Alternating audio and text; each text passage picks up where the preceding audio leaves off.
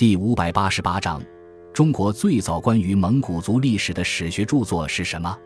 蒙古秘史》是一部最早的有关我国蒙古族历史的史学著作，原名为《芒豁伦纽切托卜察安蒙古语》，又名《托卜赤言元朝秘史》，成书于十三世纪中叶的窝阔台时期。《蒙古秘史》是一部采用魏兀尔体蒙文撰写的编年体蒙古史书。书中记载了自八世纪中叶蒙古的兴起开始，直到十三世纪中叶蒙古大帝国形成结束，共计五百多年的蒙古历史。全书共十二章，分两部分，共二百八十二节。